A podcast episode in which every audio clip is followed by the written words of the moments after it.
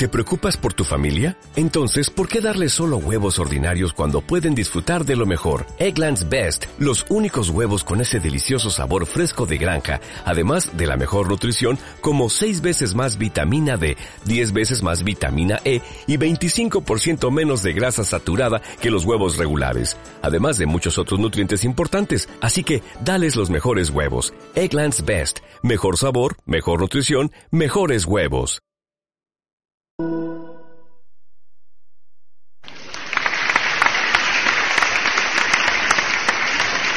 Bueno, me da mucho gusto estar en Puebla y poder eh, transmitirles lo que significa llegar a la superconciencia. Es un proceso y como todo proceso necesita unos primeros pasos. Vamos a hablar de esos primeros pasos. Por lo pronto encuentran mi página web en donde van a encontrar muchísima información sobre mayas, atlantes, energía, conciencia, glándula pineal, retiros en oscuridad, viajes a lugares de paz y poder, muchísimas cosas. Eh, la primera pregunta es cuál es la diferencia entre conciencia o conciencia. La S hace una gran diferencia, porque la conciencia básicamente es conocimiento sin verificar información que he recibido de otras personas que puede ser verdadera o que puede ser falsa. No lo sé todavía. Simplemente es un conocimiento sin verificar. En cambio, conciencia con ese es conocimiento verificado a través de la experiencia en carne propia. Realmente nosotros encarnamos para tener experiencias. Las experiencias nos permiten crecer, convertirnos en seres humanos muy especiales. Entonces, cuando verificamos, ¿cómo lo verificamos? Lo verificamos porque la información que, que, teníamos como conocimiento la probamos para fundamentar una decisión y obtenemos con ella un resultado de armonía. La conciencia que implica sabiduría siempre produce armonía en la vida de los seres humanos. Muchos confunden la conciencia como un juicio moral como una vocecita que uno escucha que le está juzgando la conducta. Está, está juzgando la conducta propia o la conducta ajena, los actos buenos o los actos malos, actos buenos o malos para la sociedad o para la religión de quien hace el juicio del que estamos hablando. La conciencia, sin embargo, la conciencia con ese, la conciencia de sabiduría, la, la conciencia de certezas de cómo funciona la realidad, es neutra e incondicional. La conciencia no tiene polaridad. Nosotros vivimos en un mundo de polaridad. Todos son parejas de opuestos. Blanco, negro, caliente, frío, alto, bajo, masculino, femenino, nacer, morir amanecer, atardecer, todo es polar. Tenemos esa, existimos en un mundo polar con el objeto de convertir el conocimiento en comprensión, con, con objeto de convertir la información en discernimiento entre lo que produce armonía y lo que produce sufrimiento, caos y conflicto. Ahora, ¿Qué es realmente conciencia? Son tres cosas esencialmente. Es energía, es información y es voluntad. Energía, información y voluntad. Eso es lo que es conciencia. Si nos preguntamos dónde encontramos eso, resulta que está en todo el universo. Luego, lo único que existe es conciencia. Ahora, esa conciencia, si nosotros miramos qué es información, información, lo que le da forma al ser, lo que determina cómo son los estados que el ser humano adquiere en sus experiencias diarias. Información significa inteligencia, propósito, Información significa orden. Nosotros encarnamos básicamente para aprender dos cosas, aprender sobre el amor y aprender sobre el orden. El orden necesita del amor y el amor necesita del orden. Esa combinación produce bondad, belleza, humildad, incondicionalidad, neutralidad, serenidad. Todo lo que venimos a aprender en la vida. Orden, información. Nosotros venimos a encontrar comprensiones sobre nosotros mismos y sobre nuestra esencia. Esas comprensiones las adquirimos no solamente para nosotros, las, las, adquirimos realmente para el único ser, porque nosotros somos parte de ese único ser. Y ese único ser, igual que nosotros, quiere saber cuál es el sentido de su realidad, por qué está aquí, para dónde va.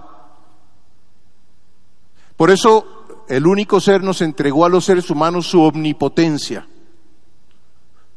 Nosotros somos aprendices de creadores. Venimos a, crear y a experimentar para encontrar comprensión sobre lo que es verdad y, discernimiento entre lo que es falso y lo que es verdadero. Entonces, con la única cosa que se puede comprender es lo limitado, lo que tiene forma, lo que es temporal. Lo infinito, lo eterno, no se puede comprender. Entonces, por eso existen tantas formas, tantas funciones, la función de la forma. Divinidades creadoras crean los códigos genéticos del universo con el objeto de permitir a nuestra conciencia experimentar y encontrar dónde está el ser, dónde está la verdad, dónde está la, bondad, dónde está la belleza, dónde está el orden, qué es lo que significa verdaderamente el amor. Información también tiene que ver con la conducta. Y tiene que ver con la memoria. Sin memoria nada tendría sentido, viviríamos en un mundo bizarro. Por eso son tan importantes los registros akáshicos, la memoria de Dios, eh, que en donde guardamos, nosotros creemos que nosotros estamos guardando nuestra propia memoria y no es cierto, estamos guardando nuestras experiencias, nuestros pensamientos, nuestros sentimientos en la memoria de Dios, en los registros akáshicos del universo. Y por supuesto, información también es sabiduría. Pero ¿qué es sabiduría? Sabiduría es certeza. Certeza de cómo actuar para producir siempre armonía, para producir paz interior, para producir bondad, para producir belleza, para producir salud, para producir felicidad, para producir buena compañía. Eso es sabiduría. Entonces estamos viendo que uno de los componentes fundamentales de la conciencia es la información, lo que le da forma al ser.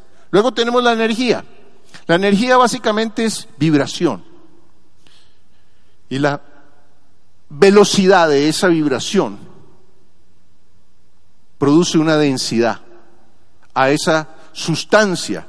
La energía básicamente es sustancia, sustancia que se transforma en muchas formas determinadas por la información que esa sustancia recibe. Y esa vibración le da cierta densidad y al tener cierta densidad la ubica en determinada dimensión. La dimensión es básicamente un rango de frecuencia vibratoria. En el cuerpo físico se vibra de un, de un punto a otro. Luego viene el cuerpo etérico, luego viene el cuerpo astral, luego viene el cuerpo mental, luego viene el cuerpo espiritual. La diferencia entre lo radioactivo, que es lo más denso que existe, y el espíritu es simplemente frecuencia vibratoria. Tenemos luego con voluntad.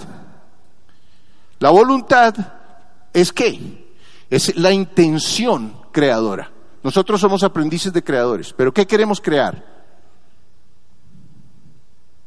¿Y para qué queremos crearlo?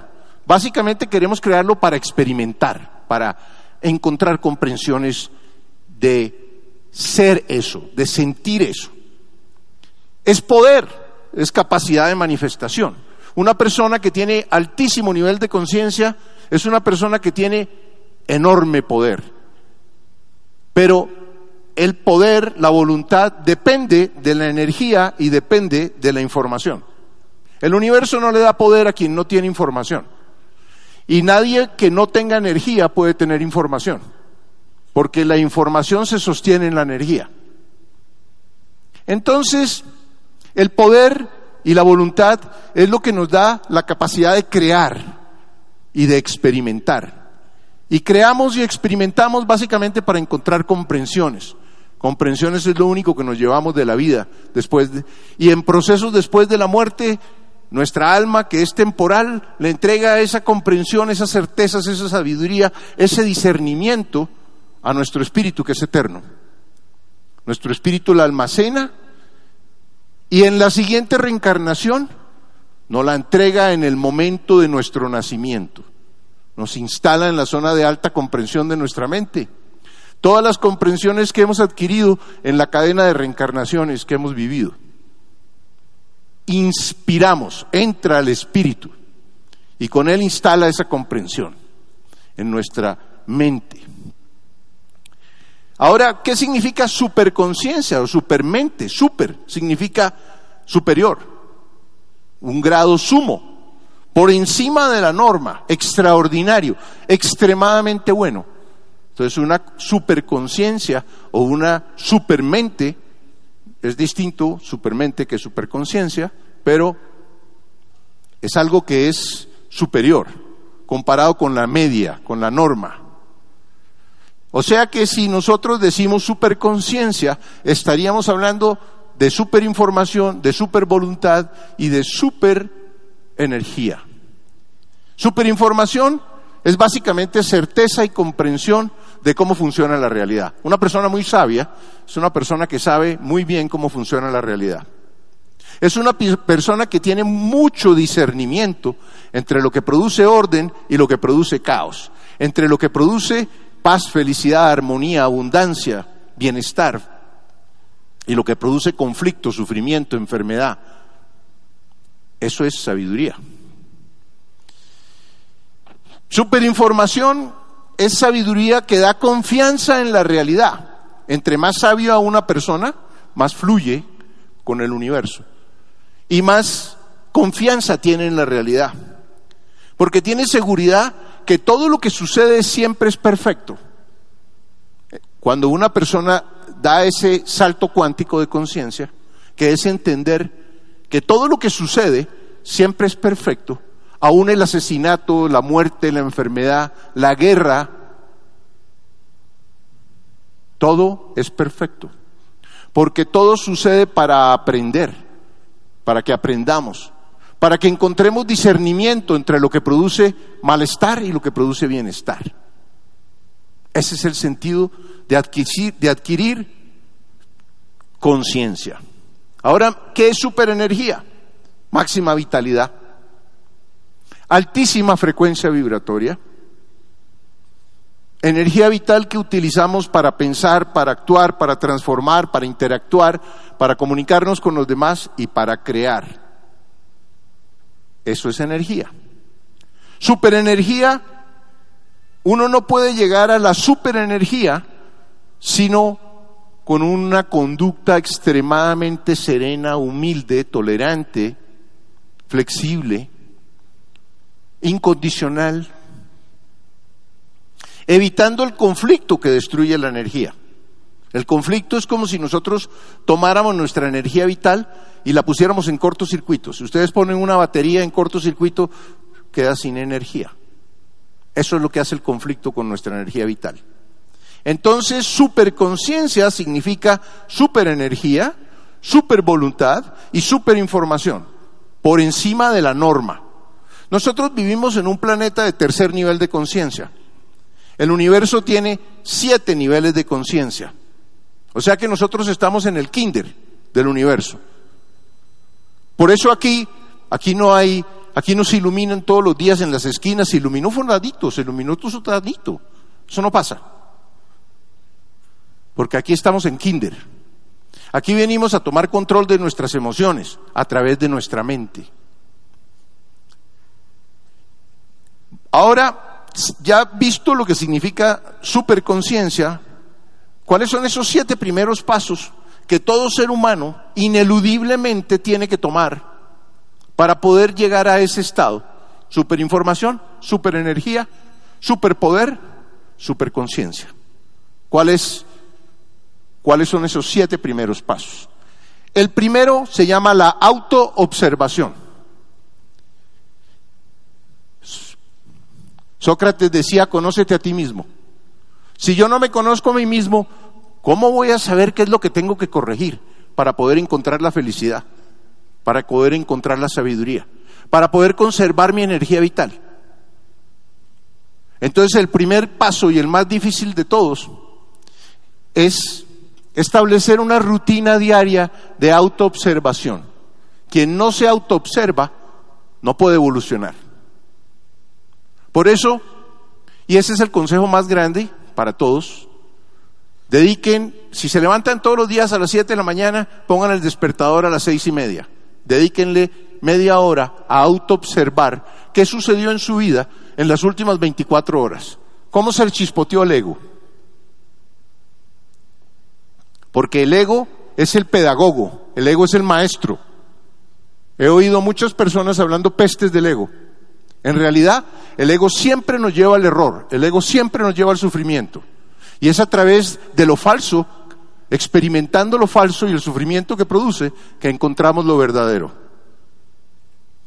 Entonces la autoobservación, solo dedicando tiempo a recordar lo que sucedió el día anterior en nuestra vida, sabemos qué es lo que necesitamos corregir. ¿Qué es lo que necesitamos corregir para poder ampliar nuestra conciencia, para poder encontrar la felicidad? En realidad, el gran motor del universo es la felicidad. Todo el mundo quiere ser feliz. Y para ser feliz, necesitamos, nosotros somos aprendices de creadores. Los creadores aprendices siempre meten la pata. Siempre se tropiezan dos veces con la misma piedra. Pero ese tropiezo es lo que les da la comprensión y la certeza de cómo deben crear. Entonces comienzo creando vergüenza, culpa, apatía, tristeza, rabia, miedo, rencor, odio. Experimento los resultados que obtengo y me doy cuenta que eso no me permite ser feliz. La conciencia es esencialmente felicidad, es esencialmente amor y es esencialmente orden. La autoobservación nos permite saber cuándo y por qué el, nuestro ego creó caos, creó conflicto y sufrimiento. Porque esa es la función del ego. Impedir que avancemos hasta cuando no tengamos la energía suficiente, la información suficiente y la voluntad suficiente para dar un salto cuántico de conciencia. No podemos dar un salto cuántico de conciencia sin energía, sin información y sin voluntad. Y el ego, la función del ego es detenernos. Hasta cuando tú no estés listo, no te dejo mover de órbita, no te dejo ascender a la siguiente órbita, no te dejo aumentar tu frecuencia vibratoria, no te dejo manifestar en tu vida. un ser superconsciente es capaz de manifestar en su vida. Solo tomando conciencia podemos ver que las causas de nuestro sufrimiento siempre están instaladas en nuestra mente. Nosotros nacemos y nacemos con una conciencia inocente. La inocencia es vulnerable. La inocencia es vacío de información. No tiene información. Tiene una altísima frecuencia vibratoria, por lo, tiene, por lo tanto tiene una enorme capacidad perceptiva. Pero lo que percibe no le sirve para nada, porque no tiene información. Entonces, esa conciencia inocente nace y en el momento del nacimiento, primero la gestan como un feto, y todos los arquetipos astrológicos actúan, influencian su carácter, su temperamento, su personalidad. Cada vez que se acerca a un planeta, ejerce su influencia directa sobre la persona. sobre el niño en gestación, sobre el alma en gestación. En el momento en que el alma nace, el espíritu entra y le entrega al alma la sabiduría y la comprensión que ha adquirido en toda la cadena de reencarnaciones en forma de dones, virtudes, habilidades. Entonces dice uno, es que esa persona es increíble, pinta de una manera extraordinaria, pero sus papás no saben coger un lápiz. ¿De dónde sale esa comprensión? De haber vivido en el Renacimiento o de haber vivido con los impresionistas franceses. La comprensión me facilita la vida. Porque como les dije, comprensión es sabiduría, certeza y es conciencia. La autoobservación diaria nos permite darnos cuenta de que tenemos falsas creencias. En realidad el gran problema del planeta Tierra es la enorme cantidad de falsas creencias que tenemos. Lo que es falso siempre produce sufrimiento. Siempre. Esa es la guía del universo. Lo que es falso siempre produce sufrimiento. Lo que es verdadero siempre produce armonía. También tenemos falsas conductas. Conductas ácidas, intolerantes, egoístas, tenemos una enorme cantidad de prejuicios, somos tremendamente orgullosos. La sociedad en la que vivimos tiene una enorme cantidad de supersticiones y todo eso lo tenemos instalado en nuestro sistema de creencias. Nosotros tenemos una personalidad y un sistema de creencias. Las dos cosas, personalidad y sistema de creencias, conforman lo que llamamos nuestro ego. Y nuestro sistema de creencias, desafortunadamente en tercer nivel de conciencia, está lleno de ignorancia, está lleno de supersticiones, egoísmo, posesividad, ignorancia, deseo de control de los demás. Como les dije hace un rato, la autoobservación nos permite darnos cuenta cuando hemos tenido una falsa conducta o una falsa creencia. Hemos tomado una decisión fundamentado en una falsa creencia, en un conocimiento que creíamos verdadero, porque cuando nosotros nos entregaron la información, nos la entregaron nuestros padres y nosotros nos creímos todo lo que nos, dijeron.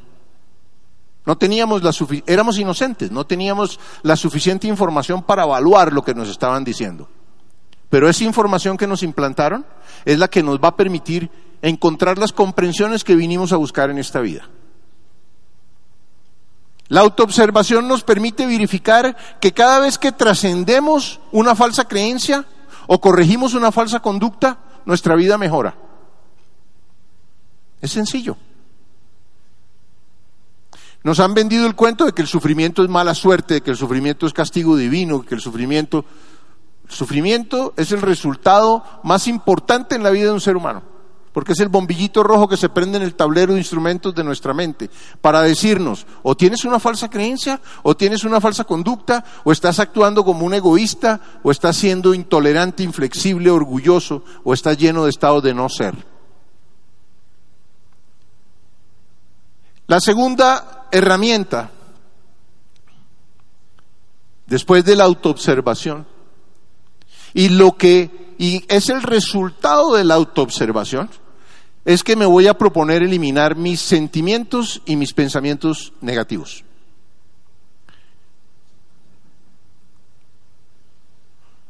Por correspondencia de aprendizaje, yo atraigo a mi vida lo que yo soy, lo que yo tengo en mi interior. Lo que está a mi alrededor es lo que yo necesito para aprender. No hay ninguna persona que esté en nuestra vida que no la necesitemos para aprender el que más odiamos, el más complicado, ese es el más impresionante profesor que tenemos. Porque el, el, universo, los libros que nos da el universo para aprender, son a través de las experiencias. Eso es lo que es el destino. El destino de un ser humano es una serie de experiencias que necesita vivir para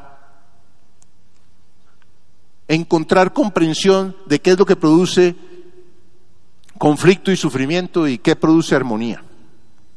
Entonces, si yo tengo una actitud positiva, si yo quiero aumentar mi voluntad, si yo quiero aumentar mi energía, si yo quiero aumentar mi información, necesito tener una, actitud positiva.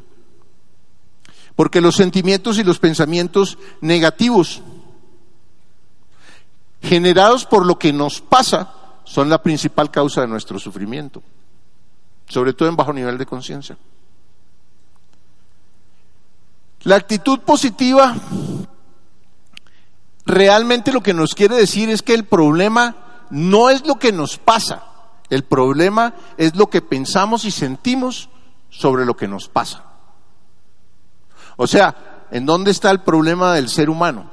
En su mente, en los implantes negativos que tiene, en la ignorancia que tiene instalada, en las falsas creencias y en las falsas conductas, que siempre van a estar produciendo sufrimiento, porque esa es su función.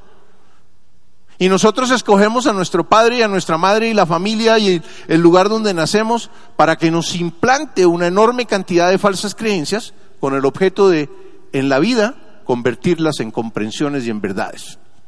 A eso nacemos.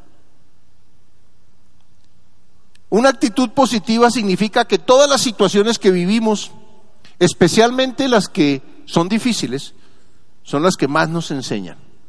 Entonces, si yo puedo transformar mi visión de la realidad, de ver todo negativo, de ver todo como oscuridad y como mala suerte, voy a comenzar a atraer a mi vida cosas positivas. Yo siendo negativo no puedo atraer nada positivo a mi vida. Porque lo único que voy a traer son dificultades con el objeto de que me hagan tomar conciencia de qué es lo que yo tengo que corregir. Las causas de mi sufrimiento siempre están implantadas en mi mente. Y las experiencias de sufrimiento lo que hacen es revelarnos las causas mostrárnoslas. Porque solamente cuando las vemos, gracias a la autoobservación, podemos trascenderlas, podemos corregirlas. Tenemos una actitud positiva cuando nosotros transformamos cada sentimiento y cada pensamiento negativo en una versión positiva. Tenemos que hacerle hyujitsu a nuestra mente. Lo negativo lo convertimos en positivo. La actitud positiva significa que debemos siempre concentrarnos en la solución, no en el problema. ¿Qué importa si te estrellaste? ¿Qué importa quién tiene la culpa? ¿Eso qué importa? Lo que importa es cómo voy a resolver. ¿A qué taller voy a llevar mi carro? ¿Qué ¿Tengo seguro o el que me estrelló tiene seguro? Eso es una mentalidad proactiva, positiva. No me interesa la culpa, no me interesa me interesa la solución. Actitud positiva significa que cambiamos nuestra actitud negativa por una positiva, que dejemos de quejarnos. La mayoría de la gente se queja, se queja de todo. Se queja del alcalde, del presidente, de Trump, por supuesto, ahora es la moda. Debemos, debemos dejar de quejarnos y sobre todo debemos dejar de criticarnos a nosotros mismos. La tercera es controlar nuestros instintos. Si yo no controlo mis instintos, voy a estar en líos permanentemente. Porque los instintos son respuestas automáticas del cuerpo que garantizan la preservación de la especie. Que garantizan que la vida funcione. Son para generar la vida, para mantener la vida y para defender la vida. Esos son los instintos. Conductas automáticas instaladas en la naturaleza que funcionan esencialmente en el reino mineral, en el reino vegetal, en el reino animal y en el reino humano, mientras el ser humano es todavía un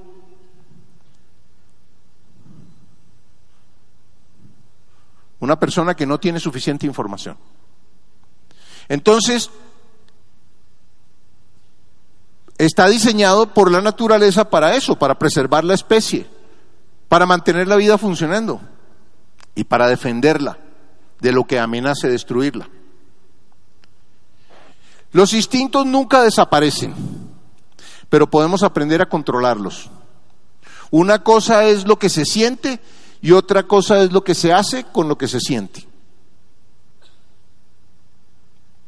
Tomar conciencia significa someter esas conductas automáticas instintivas. Siempre las vamos a tener.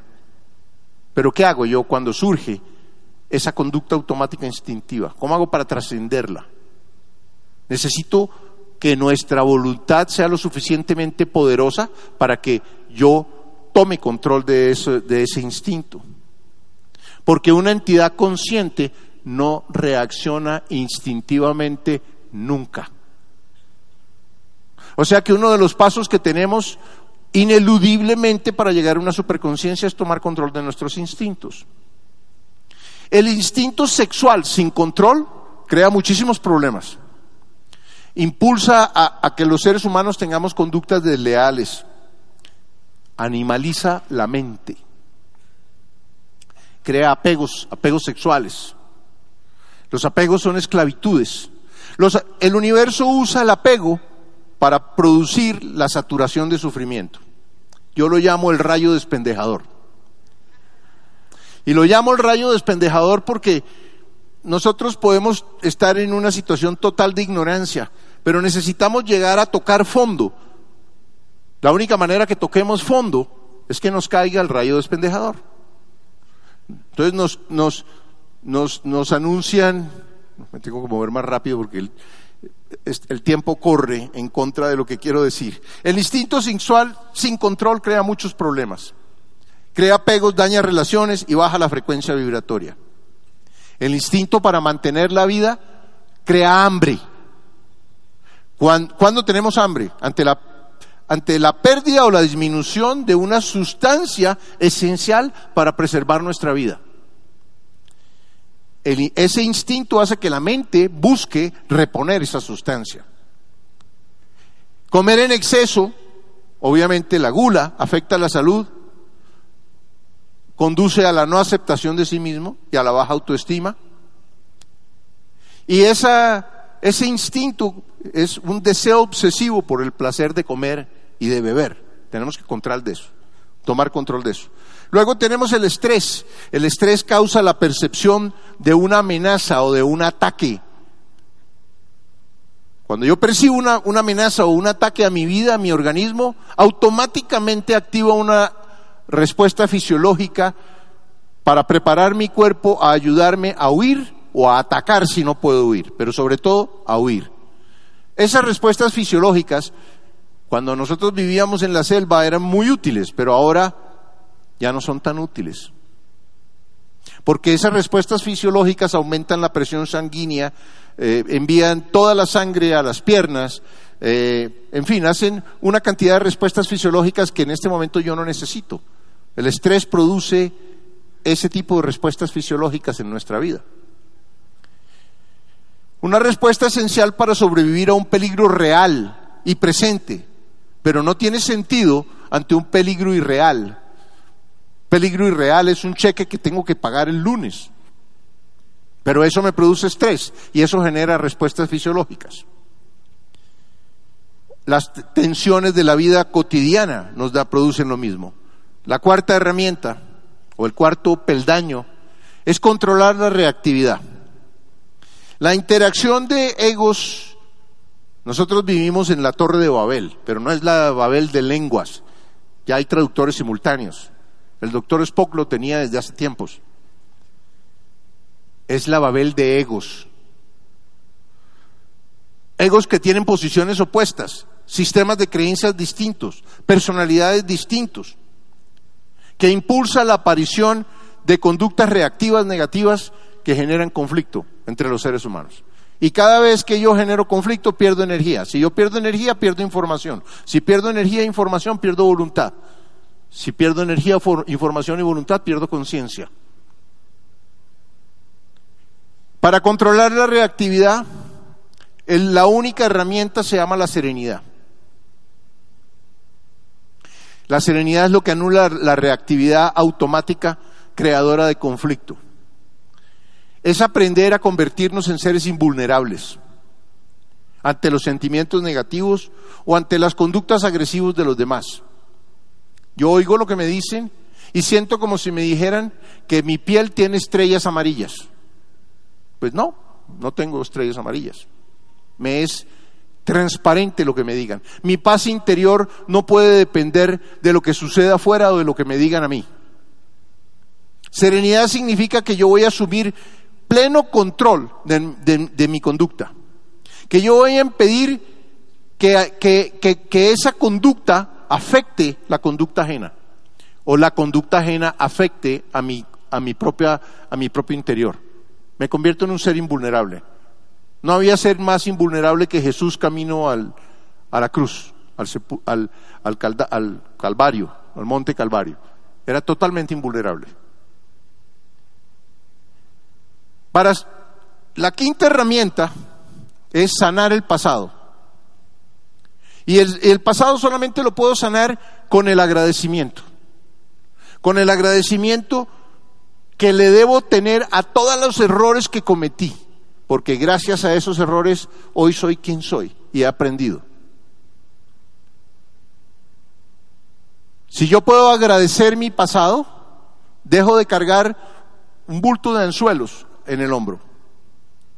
Por eso el agradecimiento es, es tremendamente importante. El error y el sufrimiento son en realidad la oportunidad para localizar en nuestra mente la causa que lo genera. Entonces, ¿cómo no me voy a sentir agradecido por haber metido la pata. ¿Cómo no me voy a sentir agradecido por el conflicto que tuve cuando ya tomo conciencia de ese conflicto y de la causa que lo generó? Porque eso hizo crecer mi conciencia, mi información y mi energía. Los odios y los rencores mantienen el pasado en presente, bajan la frecuencia vibratoria, destruyen la energía vital, deprimen y anulan nuestro poder creador. En la medida en que yo odie a alguien, mi frecuencia vibratoria baja, mi alma se contamina de oscuridad.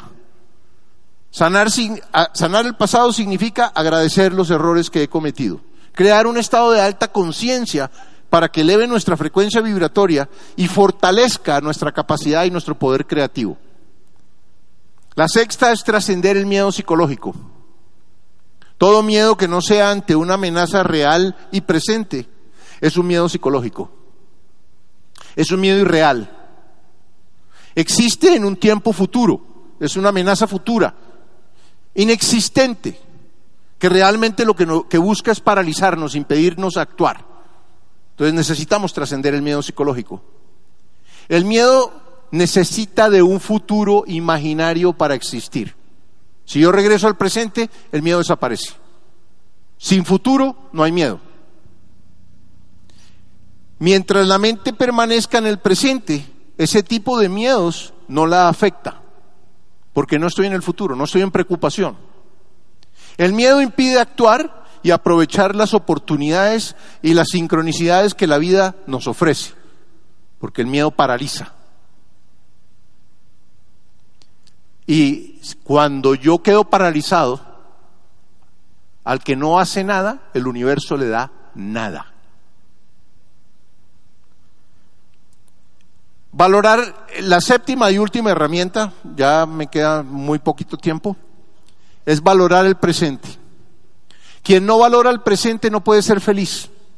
Si yo valoro mi presente, si yo valoro mis correspondencias de aprendizaje, si yo valoro el lugar donde nací, si yo valoro la, familia que tengo, si yo valoro el cuerpo en el que me muevo y en el que existo, si yo valoro los recursos de los que dispongo, automáticamente soy feliz. No necesito ningún terapeuta ni ningún tratamiento psicológico. Solamente necesito valorar el lo, mi presente. Disfrutar todo. Y ver las dificultades con curiosidad sobre lo que nos quieren enseñar. Estar en el presente, con la mente enfocada en lo que hacemos, sin estados inconscientes que atraen accidentes. Solamente a través de estar inconsciente yo puedo tener un accidente. En estado de conciencia es imposible tener un accidente. Quien valora lo que tiene es feliz instantáneamente. Entonces, valorar el presente significa disfrutar, confiando en que todo lo que sucede en mi vida es perfecto para que yo aprenda. Que la realidad es perfecta porque su diseño divino salta a la vista, no es más que asomarnos a mirar lo que hay a nuestro alrededor. Entonces, un viaje de mil kilómetros siempre comienza con el primer paso. Les hablé de los siete pasos. El primero y el más importante de todos es la autoobservación. El positivismo, o sea, evitar los sentimientos y pensamientos negativos. El autocontrol de mis instintos, del instinto por generar, mantener y defender la vida. La serenidad para impedir la aparición de la reactividad. El agradecer para poder sanar el pasado. El actuar para resolver las dificultades que tengo en el presente. Y el disfrutar de la vida y del gozo de ser y de existir. Me dio mucho gusto estar en Puebla.